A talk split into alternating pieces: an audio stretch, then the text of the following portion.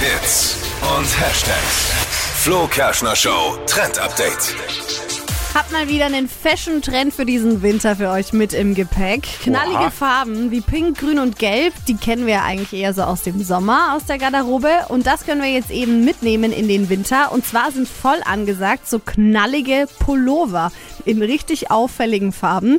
Ist Wie so ein echt- Leuchtstift? Ja, genau, wie so Wie ein Jogger? Leuchtstift. Ja, man wird sofort erkannt am Weihnachtsmarkt, das ist ganz gut.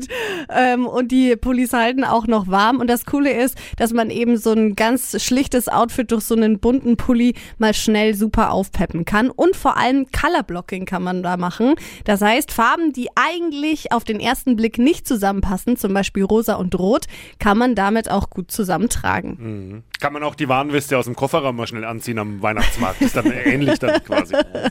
Naja. Fällt man auch auf am Glühweinstand. Aufpassen, dass du am Parkplatz nicht bepöbelt wirst, weil du der Parkeinweiser sein könntest. Ach komm.